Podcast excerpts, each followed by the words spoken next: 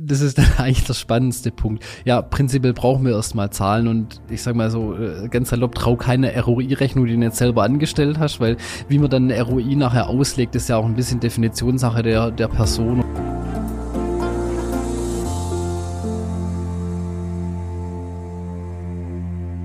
Herzlich willkommen zu einer neuen Folge Industrie 4.0, der Expertentalk für den Mittelstand. Wir schauen heute mal ganz genau aufs Geld oder auf die Kosten was genau meine ich damit? Ihr habt es vielleicht schon aus dem Titel der Folge entnommen. Es geht heute um das Thema ROI und Nutzenrechnung.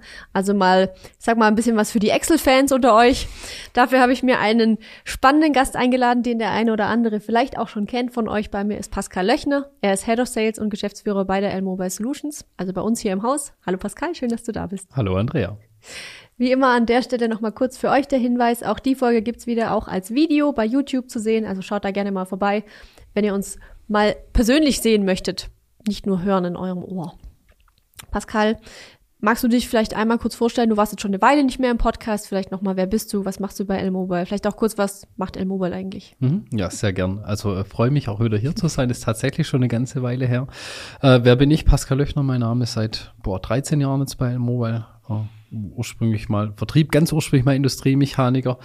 Und äh, mittlerweile leite ich die komplette Vertriebsorganisation bei L-Mobile da ist das Thema Geld natürlich immer, im, also im Vertrieb sowieso hat man damit äh, viel zu tun, mhm. dann natürlich auch mit dem Thema ROI, äh, was mich dann insbesondere freut, da heute ein bisschen genauer reinzuschauen. Was macht die Mobile in Summe? Wir äh, machen IT-Projekte bei mittelständischen Unternehmen, sind selber ein mittelständisches Unternehmen mit 280 Mitarbeiter und ja, diese IT-Projekte haben immer den Charakter, dass die keiner zum Spaß macht. Mhm. Also irgendjemand will ja immer was da dafür haben und äh, wie man sich dem Thema dann annähert, das schauen wir uns dann heute einmal an. Wie man den Nutzen da herausfindet oder auch genau. nicht, das schauen wir uns an, genau.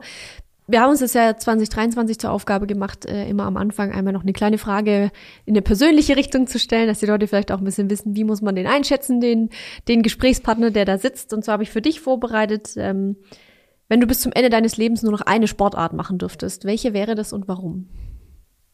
Oh, das ist wenig. Mhm. eine Sportart. Ich glaube, ich würde mich äh, tatsächlich aufs Bergsteigen und Klettern. Ich würde es in der Kombination das machen. Gelten das würde man ja. gelten lassen. Ne? Also Bergsteigen und Klettern, das ist was, was ich eh gern mache.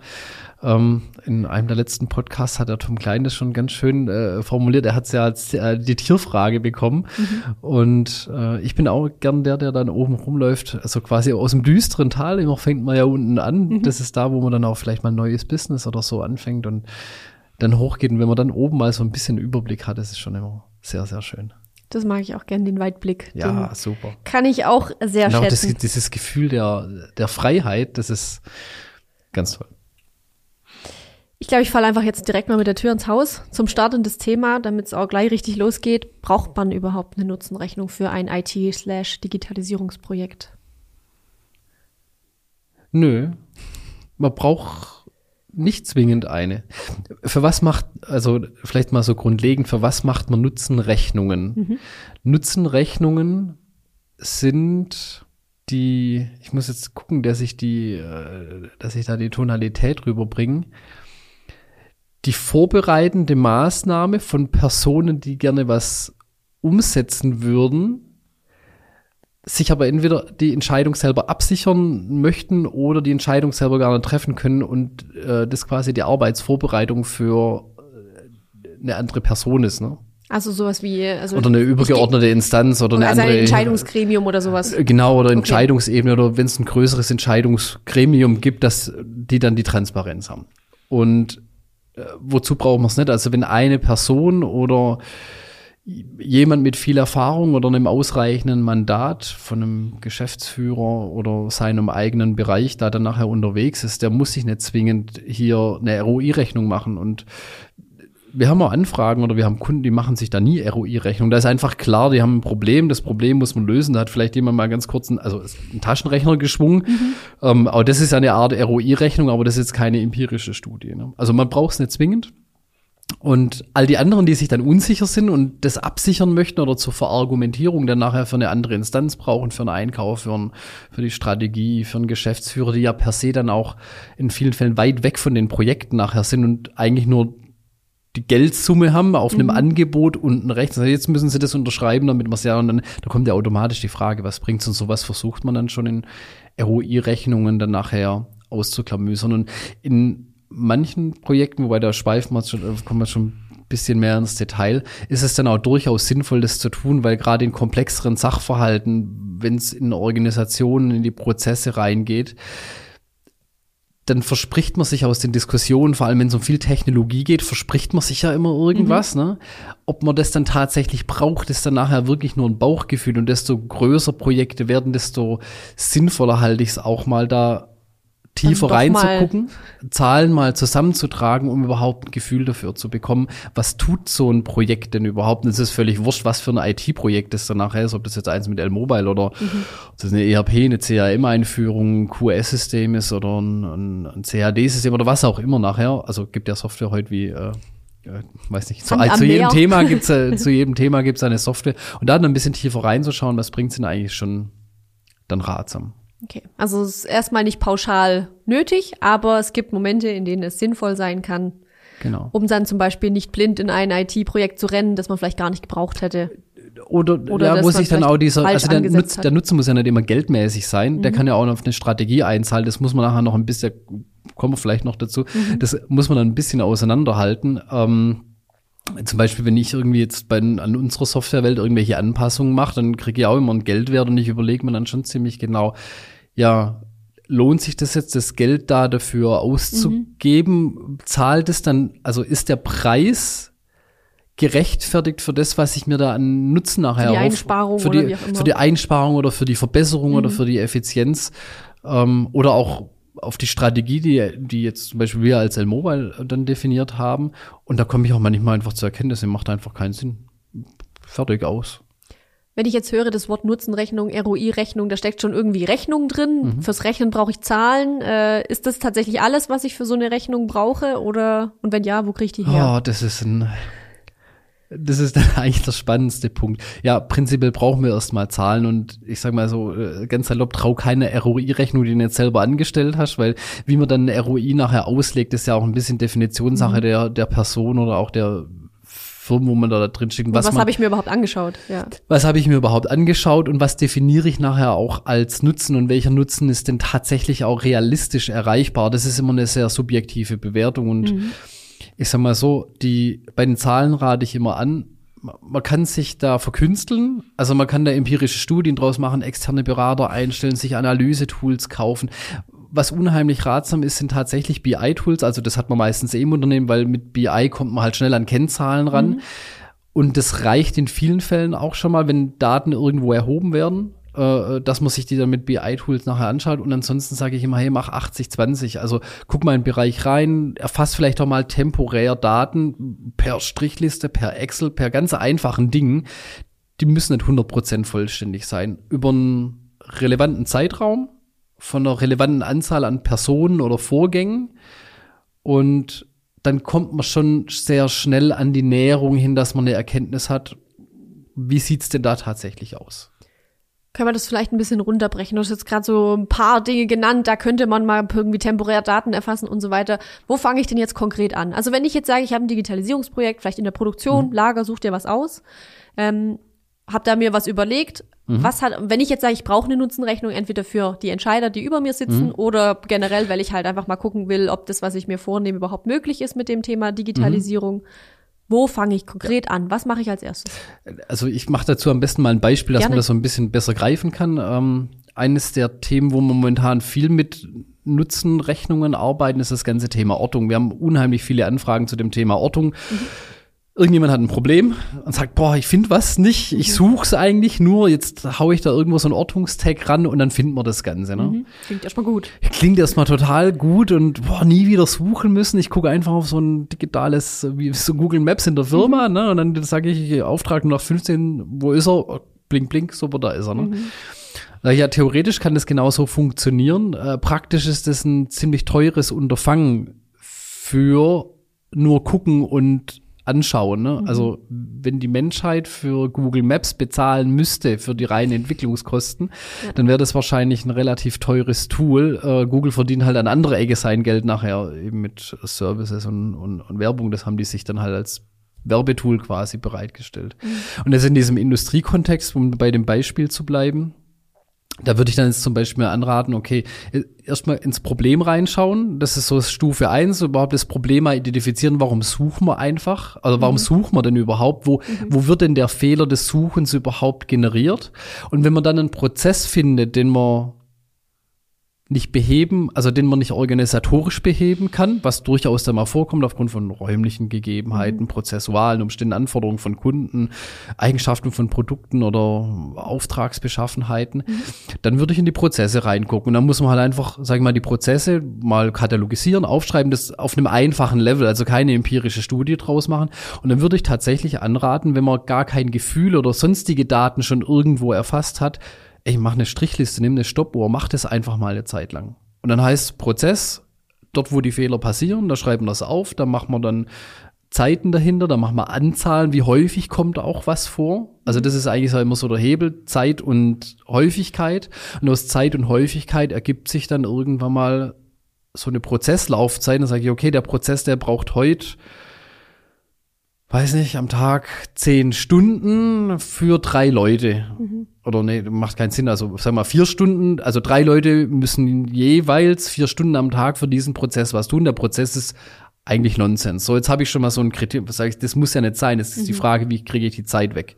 Und wenn ich dann nachher sage, ja, durch eine Ortungslösung kriege ich diese Zeit dann runter, dann sage ich, okay, gut. Mhm.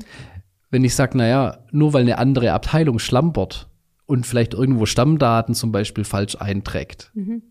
Dann brauche ich keine Ortungslösung, du musst einfach nur eine Vorgängerabteilung zum Beispiel ihren Job an der Stelle dann äh, richtig machen, ist vielleicht nicht ganz richtig, dann muss man mit der Vorgängerabteilung sprechen, sagen, pass mal ja. auf, das erzeugt so viel Prozesskosten hinterher, trag doch bitte dort das und das dann nachher ein, pfleg's im ERP, in L-Mobile oder sonst irgendwo, dann brauche ich gar keine Ortungslösung an der mhm. Stelle. Und das ist dann auch legitim, weil eine Ortungslösung kostet halt irgendwie, geht's halt 100.000 Euro aufwärts los und da ist ja. halt schon die Frage. Das wäre jetzt mal so ein Beispiel, wie man sich dem dann annähern kann. Also ich kann meine Prozesse zumindest schon mal hinterfragen, angucken und dann schauen. In jedem Fall. Also ja. das ist das, was ich auch mit unseren oder mit vielen Kunden dann nachher immer mache. Ich gucke dann tief in die Prozesse rein. Ich will immer verstehen, wie das dann nachher zustande kommt, weil meistens sind die Leute, die bei uns dann anfragen, eher so aus dem operativen mhm. Bereich raus. Das sind aber nie die, die nachher das Angebot unterschreiben müssen. Spätestens die Person, die das Angebot oder sag ich mal, die dann nachher die Kosten freizugeben hat für so ein Projekt. Und wenn es nur in die Budgetplanung geht und spätestens die fragt dann ja, was bringt's denn eigentlich oder können wir es noch irgendwie anders lösen? Also wenn da jemand sitzt mit einem halbwegs gesunden kaufmännischen Menschenverstand, wird er die Frage stellen und ja. die kommt in 99 Prozent aller Fälle bei solchen Projekten und spätestens dann muss man da dafür eine Antwort haben und muss die Arbeit gut gemacht haben. Wenn wir jetzt auf das Thema Nutzenrechnung schauen und du jetzt gerade schon das Personal ein Stück weit ansprichst, wer macht denn sowas? Die Nutzenrechnung, hm, prinzipiell kann die rein theoretisch jeder machen. Mhm. Man braucht ein bisschen Durchsetzungskraft, weil auf der Suche nach den Zahlen wird man auf Widerstände treffen. Die geben nämlich nicht immer alle bereitwillig her. Mhm. So, ähm, wir können unsere Kunden da drin unterstützen. Das machen wir teilweise als Vertriebsleistung, teilweise auch als konzeptionelle Leistung, dann als Beratungsleistung in den Projekten. In manchen Fällen machen es die Kunden dann tatsächlich dann auch selber. So, und das muss man jetzt pro Projekt schauen, wie man da so eine Arbeitsteilung macht. Ich möchte eigentlich immer den Nutzen dann dann schon mit ermittelt haben. Mhm spätestens meinen Sales-Leuten sage ich dann, die müssen nach dem Nutzen fragen, weil wenn wir den Nutzen vom Kunden nicht verstanden haben, dann tun wir uns natürlich auch schwer, mit dem Kunden die Projekte dann zu verargumentieren und durchzusetzen. Klar. Wenn man jetzt mal zu unseren Kunden reinguckt, wer macht da oder wer kann solche Nutzenrechnungen machen? Ich sagte prinzipiell jeder. Jetzt machen wir noch ein paar Einschränkungen dazu. Man muss, sollte sich mit Excel äh, anfreunden können, weil das ist dann schon, sage ich mal, immer so ein schnelles Tool, Tool der, der, Wahl, Wahl. Mhm. Äh, um sowas dann aufzubauen. Man sollte eine gewisse Zahlenaffinität haben, kaufmännisches Verständnis haben und gleichzeitig auch ein Verständnis für diese operativen Prozesse. Also es hilft jetzt nicht, einen Controller in die Fertigung zu schmeißen oder die Logistik zu schmeißen, sagen, mach mal eine ROI-Rechnung. Der macht es dann aus einem sehr trockenen, nüchternen Aspekt raus und hat vielleicht dann manchmal zu wenig Verständnis für operatives Doing, warum manche Sachen so passieren müssen. Also irgendjemand, der beide Welten dann nachher versteht. Das können durchaus mal auch Werkstudenten sein, Leute, die irgendwie gerade Produktionstechnik, die sich Logistik. damit auch auseinandersetzen Ja, können genau, einfach. richtig. Und die, die haben schon, sag ich mal, meistens dann äh, auf der Intellektebene die Fähigkeit, beides dann nachher zu verstehen. Mhm.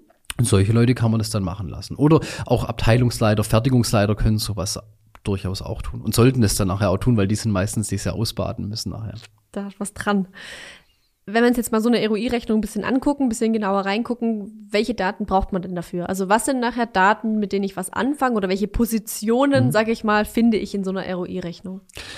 Ähm, Also zwei hatte ich ja schon genannt. Das ist einmal immer so Stückzahlen, also wie häufig passiert was. Dann äh, neben der Häufigkeit dann die Zeit, also wie viel Zeit brauche ich für die die Häufigkeit. Und jetzt kommt eigentlich der gemeinste Punkt, das ist da, wo man dann oftmals auf Widerstände treffen kann oder wo man auch ein bisschen Diskussionsbedarf intern hat, das sind die Kosten. Ohne die Kostenermittlung keine Also ROI-Rechnung. quasi auch die Frage, was kostet mich der Fehler, was kostet mich die aufgewendete Genau, man Zeit? möchte, oder? die, man möchte ja immer auf einen Euro runtergebrochen Ja. haben und irgendwann, ich hatte jetzt genau gesagt, Zeit und Anzahl, die haben beide noch nichts mit Geld zu tun. Mhm. Äh, Das heißt, irgendwann muss ich mich um Kosten bemühen. Das heißt, an, bei den Kosten äh, hat man im Wesentlichen zwei, drei ganz wesentliche Hebel. Sind einmal Personalkosten. Dann das zweite sind, sag ich mal, so Fehlerkosten, die nach extern gehen, also wo man tatsächlich als Unternehmen irgendwie vielleicht Penalen, Strafen hat, äh, mehr Aufwände im Logistikbereich, wo ich wirklich Geld ausgeben muss. Und der dritte Teil, das ist dann eigentlich das schwierigst zu greifende, die die Opportunitätskosten. Also ich sag, wie viel hätte ich mehr machen können, wenn ich mir das spare? Wie viele Marktchancen hätte ich mir, äh, machen wir mal ein Beispiel, wenn die Lagerbestände zum Beispiel nicht stimmen und der Vertrieb verkauft deswegen weniger. Dann kommt ja automatisch die hypothetische Frage, ja, wenn die Lagerbestände gestimmt hätten, kann der Vertrieb dann nachher mehr Absatz machen, weil er vielleicht keine Kunden mehr verliert, weil sie zum Wettbewerber gehen, weil der schneller Weil der liefern kann. schneller ist, ja. Obwohl ich im Lager genug gehabt hätte, nur die Bestände waren halt nicht sauber gepflegt. Und das wäre so typischer ROI-Herleitung für eine klassische Lagerlogistiklösung bei uns. So. Und diese Kosten zu beziffern, das ist tatsächlich ein bisschen mutig. Da darf man auch mal mit Annahmen reingehen. Da braucht man so ein bisschen ein abteilungsübergreifendes Verständnis, weil da reicht es nicht mehr nur in seiner Abteilung zu denken, sondern muss wirklich so eine Art Business Case oder Geschäftsvorgang bis raus zum Kunden, bis zum Markt oder auch im Einkauf äh, in die andere Richtung, in der, in der Beschaffung zu denken. Und wenn man das dann mal beieinander hat, also äh, Anzahl, Zeit und Kosten extern und Kosten intern sind dann natürlich die Personalkosten oder auch zum Beispiel Wartungskosten von Stapler, Betriebskosten von Stapler, Betriebskosten von irgendwas. Dann muss man die alle zusammenwürfeln. Und bei den Kosten muss man halt immer gucken, keiner, also bei der Darstellung der Kosten werden immer alle empfindlich. Da muss man ein bisschen Da will keiner, keiner der sein, der den größten Posten hat. ja, wo, und da muss ich wiederum sagen, da ist das Controlling oder die kaufmännische Abteilung wirklich ein super Ansprechpartner, weil die haben da meistens wenig Emotion da drin. Da kriegt man dann äh, relativ schnell nackte Zahlen raus. Bei den Gehaltsthemen muss man natürlich gucken, da ist eine gewisse, sag ich, wie nennt man das denn? Ähm, nicht Verschwiegenheit, aber ja, da muss man einfach ein bisschen sensibel damit ja, umgehen. das sind sensible, sensible Daten. Daten. und die muss man vielleicht auch manchmal so ein bisschen neutralisieren. Also da kann man jetzt nicht sagen, äh, Horst kostet im Jahr 45.000 Euro, sondern muss halt einen Mittelwert für alle Mitarbeiter nehmen ähm, und muss das so gestalten, dass das nachher nicht unfair oder persönlich dann nachher wird. Das Ziel ist ja nicht, jemanden an die Wand zu stellen, sondern Nutzen fürs Projekt nachher zu finden. Hast es jetzt gerade schon ein bisschen angedeutet, aber mich würde jetzt wirklich mal interessieren, das klingt sehr komplex für mich. Also man muss ja schon viel bedenken, viel auch wissen über das Unternehmen, über die Prozesse. Wie tief muss ich denn jetzt am Ende wirklich reinschauen? Also muss es wirklich bis zum einzelnen Mitarbeiter runter gedacht sein? Reicht es, wenn ich die Prozesse auf einer oberflächlichen Ebene anschaue? Hängt es mit dem erwarteten Nutzen oder mit dem erwarteten Outcome zusammen? Also wie tief muss ich wirklich nachher reingucken? Das Und wo reicht vielleicht das Bauchgefühl? Ich, ich, ich, ich komme wieder zurück auf meine äh, erste Aussage, traue keiner, ei- keiner ROI-Rechnung, die du nicht selber gemacht hast, weil das hängt tatsächlich ein bisschen davon ab, was ist die Zielsetzung. Mhm. Also wenn man sich zum Ziel gesetzt hat, man möchte so ein Projekt einführen. Jetzt reichen vielleicht die strategischen Zielsetzungen nicht aus. Also Strategie äh, negiert ja viel den Preis dann nachher. Also weil man einfach sagt, okay, aus strategischen Gründen müssen wir jetzt das und das und das tun. Ähm, wenn, wenn einem das fehlt, dann will man es halt natürlich mit Euros untermauern und dann heißt es halt unter Umständen lange auf die Suche zu gehen und eine umfangreiche Rechnung zu machen, dass man das darstellen kann. Es muss aber immer glaubwürdig und nachvollziehbar sein mhm. für alle anderen, denen man das dann nachher vorstellt. Und in manchen Fällen finden sich halt die Nutzen leichter und in manchen Fällen ist es dann nachher ein bisschen schwieriger, den Nutzen zu finden. Deswegen, also pauschal kann man es nicht sagen. Es kommt da immer ein bisschen auf die Themen an. Ähm, so eins meiner Lieblingsthemen, zum Beispiel ICANN-Bann. Boah, es ist unheimlich ätzend für ICANN-Bann, eine anständige Nutzenrechnung aufzubauen. Woran liegt das? Das liegt daran, dass I, also das Kanban per se ein brutal simpler Vorgang also ist. Nachschubprozess. Äh, Nachschubprozess, genau, mhm. richtig. Und äh, sag ich mal, die billigste Variante in Kanban zu machen, ist halt immer noch mit den Kärtchen. Mhm. Also ich habe irgendwie zwei Schütten und Kärtchen davor, kommen in den Briefkasten, leere Schütte zur Seite und dann muss halt irgendjemand einsammeln. Jetzt geht es den meisten Leuten halt irgendwie zu schnell, nicht digital genug. Da zu denkt langsam, sich, ja, mhm. also da denkt sich ja jeder, na ja, das kann man ja irgendwie digitaler gestalten und der Wirt, der liefert ja alle Regale mittlerweile mit so einer Technik aus. Ähm, ja, wird hat Skalierungseffekte bei diesen ganzen, Re also die ganzen C-Teile-Lieferanten haben mhm. ja per se dann Skalierungseffekte dann nachher drin. Mhm. Ähm, das jetzt im Unternehmen zu machen, würde dann jetzt heißen, wenn ich es mit E machen möchte, also nicht mit K wie Kärtchen oder P wie Papier, sondern mit E wie elektronisch, da muss ich Technik anschaffen. Mhm. Und was ich ja immer habe, ich habe ja trotzdem diesen blöden Einsammelprozess. Also eine Person muss ja durchgehen, leere Schütten einsammeln und die vollen nachher wieder verteilen. Ich habe immer eine Person, die nur dafür. Genau, das heißt, was spare ich mir eigentlich dadurch? Ich spare mir äh, den Einsammelvorgang vom Papier, muss später trotzdem lauf, durchlaufen, die Schütten einsammeln. Das kann ich machen, wenn ich die neue Ware dann ranbringe. Ja. Und was ist dann der eigentliche Vorteil, dass ich es vielleicht drei, vier, fünf, sechs Stunden früher weiß? Und jetzt ist halt die Frage, was bringt denn das, wenn ich es vier mhm. Stunden früher weiß? Dann könnte man jetzt verargumentieren, okay, für vier Stunden früher wissen, muss ich weniger Bestand im Regal haben, weil ich weniger äh, Pufferbestand mhm. vorhalten muss, weil ich schneller nachschieben kann. Und wenn man das jetzt nachher Euro bewerten möchte, was ich mir dann jetzt spare ich mir 20 Prozent Bestand weg und wenn mir das dann einen Nutzen im wir mal, größeren fünf- oder auch sechsstelligen Bereich bringt, weil den Skalierungseffekt, den haben wir jetzt an der Stelle noch nicht ganz. Das heißt, wir müssen diese Projekte jetzt bei den Firmen dann halt als Projekt einführen und nicht wieder wird als Standardprodukt bei 20.000 Kunden in Deutschland. Und dann ist halt das Invest zu diesem merkt es ein bisschen in meiner Ausführung sehr nebulösen Nutzen, den man dann an der Stelle hat. Das wird dann halt schlecht. Mhm. Es gibt andere Bereiche, zum Beispiel Stapler-Leitsystem, Ortungstechnik, da sieht der Nutzen dann schon wieder ganz anders aus. Und es geht vielleicht am Ende auch darum, dann sowas wie ein E-Kanban-System eben einzubinden in eine Gesamtstrategie. Da geht es dann vielleicht gar nicht so sehr darum, das als einzelnes Projekt an sich zu betrachten. Ja, wobei das will wieder keiner bezahlen am Schluss. Mhm. So, da kommt mal, und wer fragt bei E-Kanban an, das sind meistens die Leute, sag ich mal so unten aus dem Shopfloor, also was heißt unten, die aus dem Shopfloor, die aus der Fertigung, die die Probleme halt haben, ne? Mhm und äh, oben will aber die Strategie dann niemand sehen. Ne? Und wenn es dann jetzt keine übergeordnete Unternehmensstrategie für Digitalisierung gibt und da nicht so ein bisschen, sag ich mal, auch dieser Strategieaspekt mit reinkommt, dann sterben diese Projekte relativ schnell. Okay. Bevor wir jetzt noch ein bisschen näher mal in die Kalkulation reingucken, würde mich noch interessieren, wie viel Zeit, so plus minus, ja, ist mir klar, dass das immer ein bisschen abhängig ist, muss ich mir einplanen einmal für diese ganze Vorbereitung, also Daten sammeln und so weiter und dann eben das Einpflegen in diese Tabelle, mal so ganz grob oder in diese Übersicht. Ähm, hast du da ein Gefühl dafür? Also wie viel ich Daten kann, muss ich, ich nachher ja, haben? Ja, ich kann, ich kann, ich kann eine Range mitgeben. Ähm, ich glaube, der, der größte Teil äh, also die größte oder der größte Teil der Arbeit für eine Nutzenkalkulation ist die ganze Zahlenzusammentragerei. Also eigentlich von der Reihenfolge her ist ja so. Erstmal muss ich mir die Prozesse aufschreiben, haben wir vorhin schon gesagt, dann kenne ich die Prozesse, dann fange ich an, die Zahlen aus mhm. diesen Prozessen zusammentragen, Stückzahlzeiten und Kosten. Mhm. Und das ist eigentlich der Löwenanteil der Arbeit. Nachher die Excel-Tabelle zu machen, ich sag mal, in vier bis acht Stunden hat man da dann gut was beieinander. Wenn wir zum Beispiel eine unserer, also wir haben Vorlagen bei uns für die gängigen Produkte, Lösungen, mhm. Prozesse, die wir bei uns haben, da kostet uns das nachher irgendwie so zwei, drei Stunden für ein Sales, so eine eine vertriebliche ROI-Rechnung aufzubauen, die ist vielleicht noch nicht ganz tauglich für die Unternehmen intern. Es reicht aber schon mal für unsere Kunden zum Beispiel als Gerüst oder als mhm. Beispiel. Mhm. Da geben wir dann auch schon mal so eine Art Framework dann nachher mit. Das kann man dann ein bisschen verfeinern. Ich sage auch zu allen Kunden, tragen Sie da jetzt bitte Ihre Daten ein. Ich mache das nicht. Ich trage da nie Daten von uns ein oder unsere mhm. Ich sage immer, ich möchte Ihre Daten haben. Und manche sind ganz fleißig. Da kriegt man nach einer Woche oder nach zwei, drei Tagen schon was zurück. Mhm.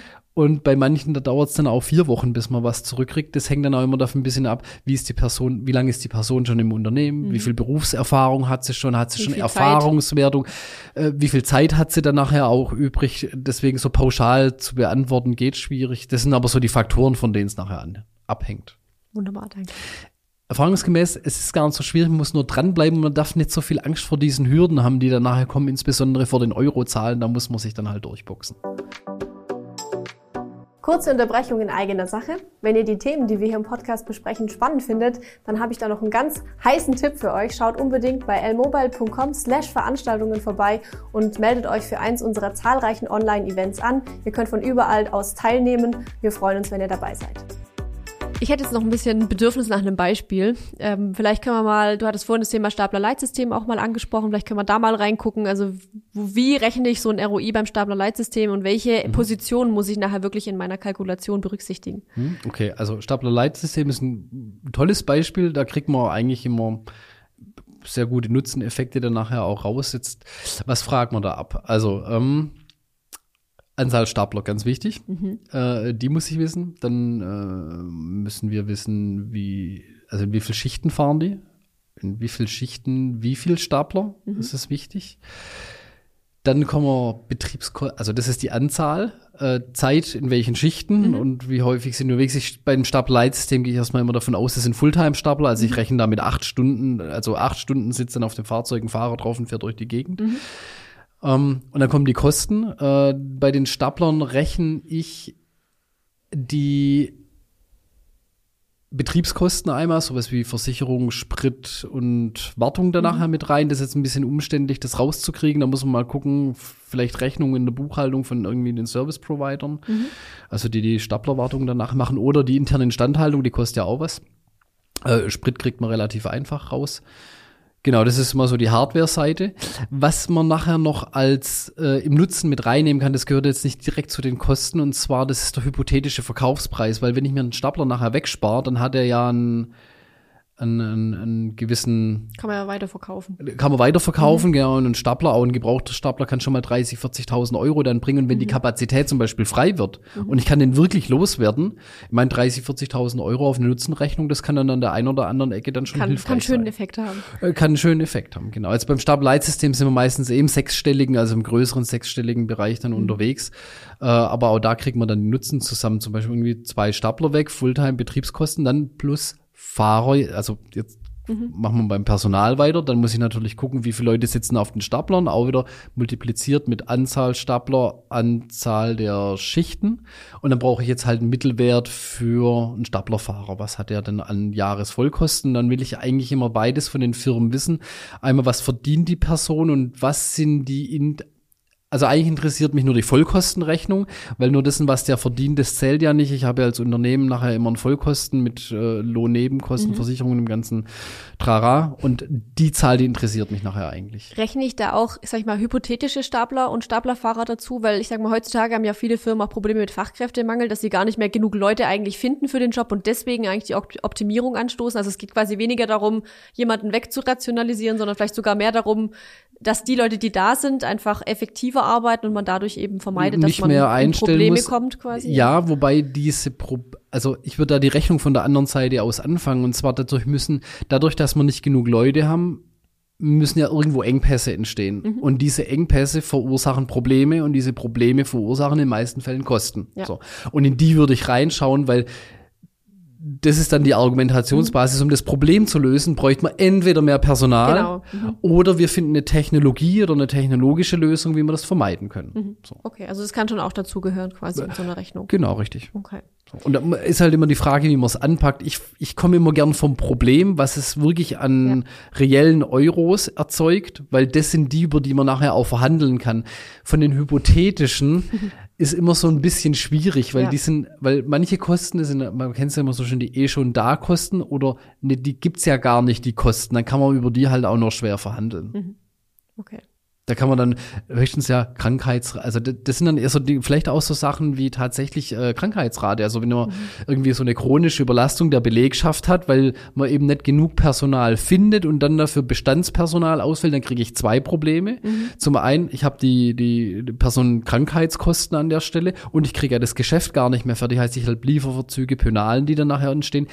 Die nehme ich, die Kosten, und mhm. sage dann, okay, jetzt behebe ich sie entweder mit mehr Personal, das kriege ich aber nicht. Mhm. Also brauche ich jetzt ein System, das mir hilft und kann das, die Kosten des Systems gegen die Kosten halten. Daran gegenrechnen, okay. So kann man es anstellen. Jetzt klingt es, wie gesagt, alles schon auch umfangreich und man muss schon äh, mitdenken, damit man ja am, am, am Ich war ja noch nicht fertig so, bei dem Beispiel. Also, ja, Wahnsinn, wir, Entschuldigung. Wir, wir, also wir können auch aufhören, aber Nein, so, so ein paar Ecken gibt's dann nachher noch. Ja. Ähm, äh, sowas wie zum Beispiel, äh, das war jetzt mal nur der Stapler-Personalteil, mhm. was jetzt kommt ja eigentlich der wichtigste Teil, dann interessiert mich noch sowas wie die Anzahl an Transporte. Mhm. Mhm da will ich immer ein bisschen rausfinden, wie ist denn die eigentliche Flotte momentan ausgelastet? Äh, dann die Leerfahrtquote, also wie viele Transportaufträge gibt es, ist ein bisschen schwieriger zu ermitteln. Mhm. Da muss man wirklich so ein bisschen in die Produktion, vielleicht auch mal ein bisschen eine Abschätzung machen, wie viel passiert auf Zuruf. Das kann man natürlich, Zurufgeschäft ist fast nicht ermittelbar, muss man Annahmen mhm. treffen. Das, die Annahmen kriegt man am besten raus durch Gespräche mit verschiedenen Leuten und die Eindrücke legt man einfach mal übereinander, nimmt diesen 80 20, also die 80 Prozent dann an der Stelle auch als in Ordnung. Mhm. Ähm, Transportaufträge. Äh, was ganz wichtig ist, wir brauchen nachher irgendwie, das ist bei dem Stapler-Leitsystem zum Beispiel das Allerwichtigste nachher die Leerfahrtquote. Mhm. Leerfahrtquote liegt zum, liegt so, das, was wir erfahren, bei 30 bis 60 Prozent. Mhm. 30 Prozent ist schon relativ gut, 60 Prozent ist krass, weil das würde ja heißen, der fährt leer hin und leer wieder zurück. Mhm. Sonst kommen ja nicht über 50 Prozent. Und auch das passiert in der Praxis. Ne? Der fährt hin, gibt's was zu tun. Äh, also wird eine Fertigung, Wie wenn muss er nachfragen würde. Ja, muss mal gucken, nee, da gibt's nichts, fahr leer wieder zurück. So. Ja. Eine Leerfahrtquote, die, wie kann man die ermitteln? Ähm, das kommt jetzt ein bisschen auf die Firmenkultur drauf an und wie das Verhältnis da ist. Man kann mhm. schon mal seine zwei Oberspätzl-Staplerfahrer nehmen und sagen, pass mal auf, hey, führ bitte mal Liste, wie viel Leerfahrten du führst. Das erklärt man dem, was man dann, was die Definition von einer Leerfahrt ist, mhm. die muss man dann einmal treffen und dann bitte für mal Liste. Ne? Mal Liste. Man kann es auch technisch angehen und sagen, okay, man hängt so ein irgendwie so ein, so ein Controller irgendwie mit einem Stapler ran, wo man sagt, ich möchte Gesamtlaufzeit wissen und ich möchte, wie viel Zeit hat der Laster auf der Gabel. Das kriegt mhm. man von den Staplern relativ einfach raus. Dann könnte man das zum Beispiel auch maschinell auswerten. Ähm, dann gibt's noch einen anderen Teil, den man sich anschauen könnte. Das ist die unoptimalen Kilometer. Also wie viel fahren die nicht bösartig, aber äh, sag ich mal, Wegstrecken, die nicht sein müssten wegen unoptimaler Auftragsverteilung. Mhm. So. Und das zu ermitteln ist jetzt auch leider nicht mehr ganz so ganz so einfach, auch bei dem Wert treffen wir dann häufig mal Annahmen. Man könnte das auch technisch lösen im Außenbereich mit einer äh, GPS, mit einem GPS-Tracker. Mhm äh, gepaart mit der Gabellast. Und im Indoor-Bereich, da müsste man sich ein temporäres Ortungsnetzwerk aufbauen, kann man schon tun, ist dann halt nachher mit Kosten verbunden. Und da ist halt die Frage, will man dann um der Wahrheit halber die Kosten tragen? Mhm. Wenn man sagt, okay, das ist einem wichtig, um die Validität der ROI-Rechnung zu definieren. Okay, kann man tun. Braucht halt dann ein bisschen mehr Zeit, ist ein bisschen aufwendiger. Oder man macht den einfachen Weg und sagt, hey, bitte für Strichliste und schenkt den Leuten dann das Vertrauen, dass sie das dann auch richtig tun. Angenommen, ich habe meine ROI-Rechnung zum Staplerleitsystem jetzt gemacht und unterm Strich steht da, es lohnt sich nicht. Ja. Was passiert dann? Was mache ich dann? Nix. Habe ich was falsch gemacht in meiner Rechnung oder kann es einfach passieren? Das kann auch einfach, also es kann auch einfach passieren, dass nachher nichts dabei rauskommt. Dann es kann ja nur an zwei Dingen liegen. Entweder sind die Kosten zu hoch oder mhm. der Nutzen zu niedrig.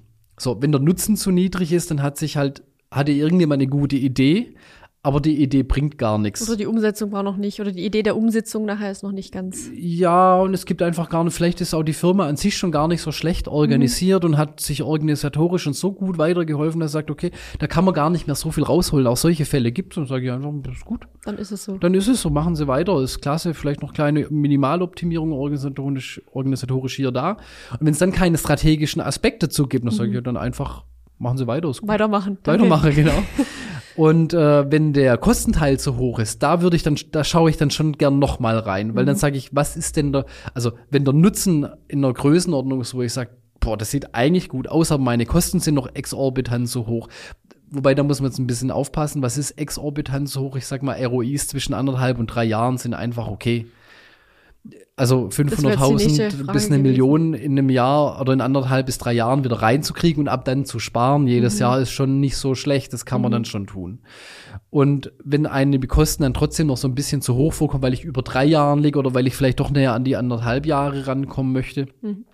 Da muss man schauen, was hat man sich denn auf der Kostenseite angelacht. Wenn man natürlich eine All-Inclusive irgendwas Lösung sich designt hat, mhm die zwar technisch viele Spielereien drin hat und viel Aufwand erzeugt. Und auch Kosten. Und auch Kosten, genau. Äh, aber nachher gar nicht so viel auf, das, auf den eigentlichen Nutzen einzahlt, dann kann man sich auch überlegen, lassen wir diesen Schnicki-Schnacki vielleicht einfach mal weg, konzentrieren uns auf die Basics. Äh, Stapler-Leitsystem wäre Ortung zum Beispiel so ein Fall. Man muss Ortung nicht per se machen, um Stapler-Leitsystem mhm. anbinden zu können. Man kriegt einen Teil der Leerfahrtoptimierung, vielleicht nicht ganz so schick und nicht mhm. ganz so genau, aber man kriegt einen großen Teil der Optimierung der Leerfahrten durchaus auch ohne Ortung hin. Mhm. Und dann spare ich mir einfach mal einen großen Investitionsteil der Technik nachher weg. Mhm. So, und das, sowas kann man sich dann anschauen, dann kann man auch den Scope von so einem Projekt dann definieren, dass er zum Nutzen passt. Ne? Okay. Wenn jetzt im Umkehrschluss unter meiner Nutzenrechnung steht, tipptopp, das bringt was, heißt es auch sofort losrennen? Ja. Ja, ja. kann man das so ganz pauschal sagen? Ähm, sofort losrennen. Oder heißt es einfach nur, weil die Nutzenrechnung jetzt positiv ausgefallen ist, ist es auf jeden Fall ein Zeichen dafür, dass das Projekt sinnhaft ist, dass ich es machen sollte? Oder muss man vielleicht noch irgendwas anderes mitbedenken? Oder ist es vielleicht es auch kommt das? ein bisschen drauf an, welchen zu oder in welchem in welcher Phase sich das Projekt befindet. Ne? Ähm, es gibt Projekte, die sind an sich schon relativ weit gedient. Da kam dann nur am Schluss vielleicht noch mal der kaufmännische Aspekt dazu, mhm. der da sagt, bitte prüf noch mal den Nutzen. Und dann ist es einfach die Formalität, die man erledigen muss. Das Projekt kann dann weitergehen. Also okay. da, da ist gar nicht die Frage, leg jetzt los. Und man, man hat eigentlich schon losgelegt, braucht ja. jetzt nur noch die kaufmännische Untermauerung. Die Validierung ein bisschen. Ja. Genau. Ähm, es gibt Projekte, die sind eher so in äh, äh also IP Initiating a Project, äh, ganz vorne in der Initiierung mhm. dann nachher. Und da ist es dann schon so, alles klar. Das, hat jetzt aber ein bisschen was auch mit Verkaufen zu tun, also nicht, nicht von uns aus, sondern in der Firma nachher selber. Jetzt habe ich einen Anbieter, der mit mir eine Nutzenrechnung gemacht oder ich habe es selber gemacht. Mhm. Und dann sage ich dann, das muss man jetzt halt intern nachher auch richtig verkaufen. Und man ist ja mit seinem Projekt nie allein. Also in der Firma gibt es ja immer immer jemand was vor. Ich sage immer so schön, es gibt eine Projektbierbank. Und eine Projektbierbank, die hat rechts und links auch keinen Anschlag, mhm. aber nur begrenzt viele Plätze. Und je nachdem, wer sich da auf die Projektbierbank draufdrängelt, äh, der sitzt dann da halt. Und die, die da sitzen, die geben auch ungern freiwillig ihren Platz auf. Und meistens ist das dann eher so, da muss man sich mit seiner Priorität. Bei Reise nach Jerusalem. Ja, genau, mit seiner Priorität so ein bisschen dann äh, äh, da reinfriemeln, dass mhm. das andere nicht runterfällt, dass es nicht böse wird intern, aber dass die Priorität von seinem Projekt mit dem Nutzen auch richtig ankommt bei den ganzen mhm. anderen Stakeholdern. Und das ist den Teil, den muss man jetzt halt, den muss man einmal intern dann richtig gut machen. Okay. Gibt es denn in so einer ROI-Rechnung, Nutzenrechnung irgendwo in der Kalkulation eine Position, wo du sagst, da steckt immer besonders viel Potenzial für einen guten ROI drin? Gibt es da irgendwas, wo man sagen kann, das würde ich mir auf jeden Fall angucken, weil da ist immer die Chance gut, dass da was geht? Oder ist es die Summe der Dinge? Also beides kann sein. Also erstmal gucken wir viel in, eben in die Prozesse rein und auch wenn aus den Einzelprozessen oftmals gar nicht so viel rauskommt, ergibt die Summe dann nachher eine stolze Gesamtsumme, wo man einfach sagen muss, okay, hätte ich nicht gedacht. Ne? Mhm. Und da würde ich sagen, die Summe aller Prozesse, ja. Was ist so ein Bereich, wo nachher also ist zum Beispiel Software was, wo man gut irgendwie was einsparen kann. Hardware, Prozessoptimierung, ist es vielleicht wirklich das allgemein? Sind es ähm, Betriebskosten? Also wenn man es, wenn man es, ich habe immer so zwei Sichtweiten. Das eine ist das Rationalisieren. Das da hat man relativ schnell viel mit Personalkosten zu tun, sowieso bei Automatisierung und der IT, dass man einfach Personal frei bekommt oder mhm. freisetzt, mhm. ehrlicherweise.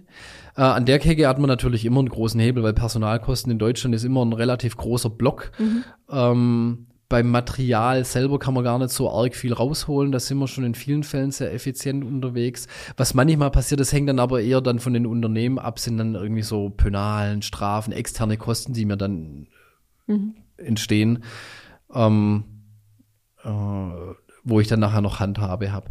der andere Teil, den ich eigentlich viel charmanter finde, wo die wenigsten sich aber trauen reinzugucken, das sind so, wie nennen wir es, die Opportunitäten.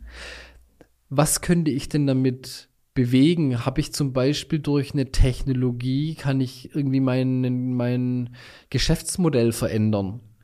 Mhm. Also kann ich zum Beispiel durch bessere Lagerbestände dem Vertrieb ein besseres Werkzeug an die Hand geben, dass der besser verkaufen kann, um damit mehr Kunden zu erreichen. Das sind so Dinge, die haben meistens einen Riesenhebel, die erfordern aber einen Wachstumsgedanke mhm. und den haben nicht immer alle, was völlig in Ordnung ist. Wenn man diesen Wachstumsgedanke hat, macht es eigentlich am meisten Spaß Spaß, mir zumindest mal an der Ecke zu gucken, weil da ist unheimlich viel Potenzial dann nachher mhm. drin. Und ich sage, also ich bin eher so, hatte mich neulich mit einem Kollegen drüber unterhalten, ich bin ja immer so der Typ, ja, wenn es der Markt hergibt, dann ja, warum nicht? Dann skaliert man halt auch mal nachher hoch. Mhm. Äh, es gibt auch Unternehmen und Menschen, Inhaber, Unternehmensführer, Fachkräfte, die haben den Drang nicht und dann ist auch völlig in Ordnung. Dann guckt man aber in die Ecke gar nicht rein, weil man kriegt es nicht intern selber verkauft, wenn man nicht dran glaubt und wenn es da niemand nimmt, der oder wenn es niemand gibt, der einem das mhm. abnimmt oder man selber gar nicht transportieren kann, macht der Gedanke auch wenig Sinn.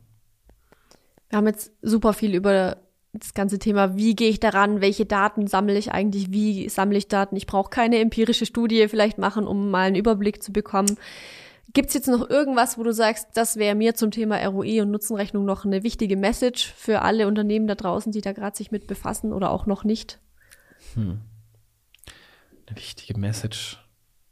Eigentlich so ein trockenes Thema. Da weiß nicht, ob es da so eine wichtige machen. Also wirklich einfach mal, also wir haben ja viel mit Leuten aus den Fachbereichen zu tun, eben aus Logistik und mhm. Produktion, die sind damit nicht so vertraut.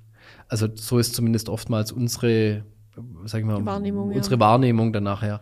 Und da würde ich schon sagen, also für alle, die sich jetzt den Podcast anhören, äh, mach einfach mal. Mhm. Du kannst bei, du kann, man kann da nie, nie wirklich falsch liegen, weil sie ist eh nie richtig. 100% richtig. Von dem her gesehen einfach mal anfangen und ich finde es immer ganz spannend, wenn man sich sowas anfängt zu rechnen und ich bin immer sehr gerne in diesen Rechnungen nachher drin, weil ich abstrahiere immer, was hat diese Rechnung nachher für einen Effekt auf meine, aufs Real Life? Also für mich ist das nicht nur Excel und Felder, sondern ich stelle mir immer vor, boah, das sind Stapler, die fahren jetzt mehr oder weniger schnell oder mhm. äh, mehr oder weniger zielorientiert oder ich muss nicht suchen. Ich stelle mir dann wirklich so einen Mensch vor, der auf dem Stapler sitzt und suchen durch die Gegend mhm. guckt und sein Zeug nicht findet oder ich stelle mir dann so ein Gespräch vor, äh, irgendwie jemand hat einen Fehler gemacht bei einer Verladung und muss sich jetzt rechtfertigen und der Kunde hat die falsche Ware bekommen. Solche Situationen mhm. muss man sich dann beim Machen von so einer Excel dann nachher auch vorstellen. So ein bisschen vergegenwärtigen. Weil mit der Realität hat's ja nachher dann tatsächlich zu tun. Oder stelle ich mir vor, boah, der Vertrieb muss jetzt wieder dem Kunde erklären, warum die Ware zwei Wochen später kommt. Es ist super ätzend. Aber solche Dinge, sich da rein zu versetzen, das ist vielleicht noch so ein ganz guter Tipp, um und einfach mal damit loszulegen, äh, äh, das hilft sich, das dann real vorzustellen. Und so eine kleine Ergänzung hätte ich noch zu äh, dem Thema empirische Studie. Ich hatte mal einen lustigen Fall. Ähm, hat man ein Unternehmen, äh, äh die haben,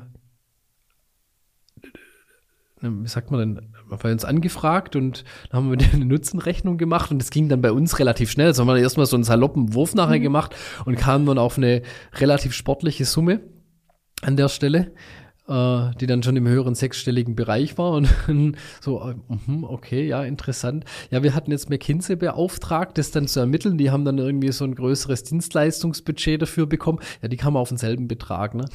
Oder auf einen ähnlichen nachher. Und da sage ich, schön, ja. war bei mir jetzt ein bisschen günstiger. Ähm, die Glaubwürdigkeit von McKinsey zu uns als Softwareanbieter, ja. wo per se ja die Beratung an sich jetzt ja. nicht das, äh, also zumindest die nicht Nutzenberatung nicht das Kerngeschäft ist, ist natürlich dann ein bisschen höher, kostet natürlich auch ein bisschen mehr.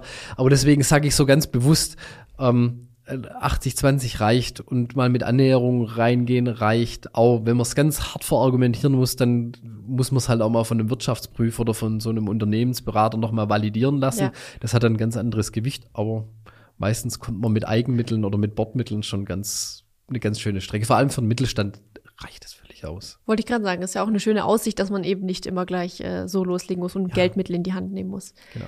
Ich habe noch eine letzte Frage, auch wenn ich die Antwort, glaube ich, schon erahnen kann. Bist du äh, pro ROI und Nutzenrechnung oder contra? Es kommt drauf an. Es gibt Fälle, da liegt es glasklar auf der Hand. Das liegt aber so vielleicht ein bisschen an, an meiner Erfahrung und dessen, was ich schon alles gesehen habe. Da frage ich mich dann manchmal schon, boah, hey, Leuten jetzt noch im Nutzen rumrühren, okay, machen wir halt. Ne? Mhm. Und es gibt Fälle, da bin ich mir selber manchmal unsicher. Mhm. Und da brauche ich, also sowohl bei uns L-Mobile intern als auch im Verhältnis zu unseren Kunden. Und da finde ich es dann schon ganz angebracht, gerade bei größeren oder komplexeren Projekten, weil ich immer weiß, da kommen Stakeholder nachher, da kommen Leute, die haben mit der mhm. Thematik nichts mehr zu tun. Und man muss verargumentieren. Das ist ein, das ist einfach so. Und ich würde sagen, dann, so ist das Business. So ist das Business, so funktioniert die Welt. Das ist, das ist Wirtschaftlichkeit, das ist Unternehmertum. Und da muss man da drauf gucken. Und in den Fällen sage ich dann einfach klar in Ordnung. Da gibt es auch wichtige Investitionen dann nachher abzusichern, oder da gilt es ja schon ein bisschen dann, sage ich mal, eine große Investition, Geld dann für, für ein Unternehmen auch abzusichern. Mhm. Bringt es tatsächlich was? Und wir werden dann ja auch schon mal gefragt, so, Herr Löchner, hilft uns das nachher was? Weil unsere Kunden vertrauen uns ja nachher. Mhm. Und in manchen Fällen kann ich das so in den, sag ich mal, einfachen Standardlösungen, da kann ich das einfach ohne ROI-Rechnung ja. sagen. Und in manchen Fällen, da möchte ich dann, halte ich es dann für sinnvoll für uns und für den Kunden sowas zu haben als Werkzeug. Was anderes ist es dann nachher für mich nicht, um zu sagen, ja, es bringt ihnen was. Und jedes Jahr, wo sie das Projekt nicht machen, gucken sie unten rechts, das ist den Betrag, den sie dann verlieren. Also einfach ein bisschen situativ, aber im Großen und Ganzen schon eher Fan. Darf ich das so zusammenfassen? Fan ja, wenn es die Gesamtrahmenumstände erfordern, ja. So. Perfekt. Dann will ich das so stehen lassen. Vielen Dank, Pascal, dass du da warst. Wir haben Sehr uns gern. das Thema ROI-Nutzenrechnung angeschaut, haben erstmal reingeguckt, was ist das überhaupt, wer braucht das, wer macht das, welche Daten brauche ich dafür, welche Positionen gibt es und wie sieht die Kalkulation nachher aus. Genau. Ich glaube, da war für jeden was dabei. Wenn es trotzdem noch Fragen gibt zu dem Thema, wenn ihr noch was wissen möchtet, Pascal äh, steht uns ja hier glücklicherweise gut zur Verfügung. Schreibt es in die Kommentare, schreibt uns Nachrichten oder eine E-Mail. Wir beantworten das gerne für euch. Oder wenn ihr heute eine Idee bekommen habt für eine neue Folge, die ihr gerne von uns hören oder sehen würdet, dann lasst uns das gern wissen. Gebt uns Bescheid. Ansonsten lasst uns einen Daumen nach oben bei YouTube da, wenn euch die Folge gefallen hat oder gerne auch eine Bewertung bei Spotify, Apple Podcasts und Co. Können wir immer gut brauchen. Und ähm, nochmal vielen Dank an dich. Es hat mir Spaß gemacht. Mir auch. Und dann würde ich sagen, bis zum nächsten Mal. Macht's gut.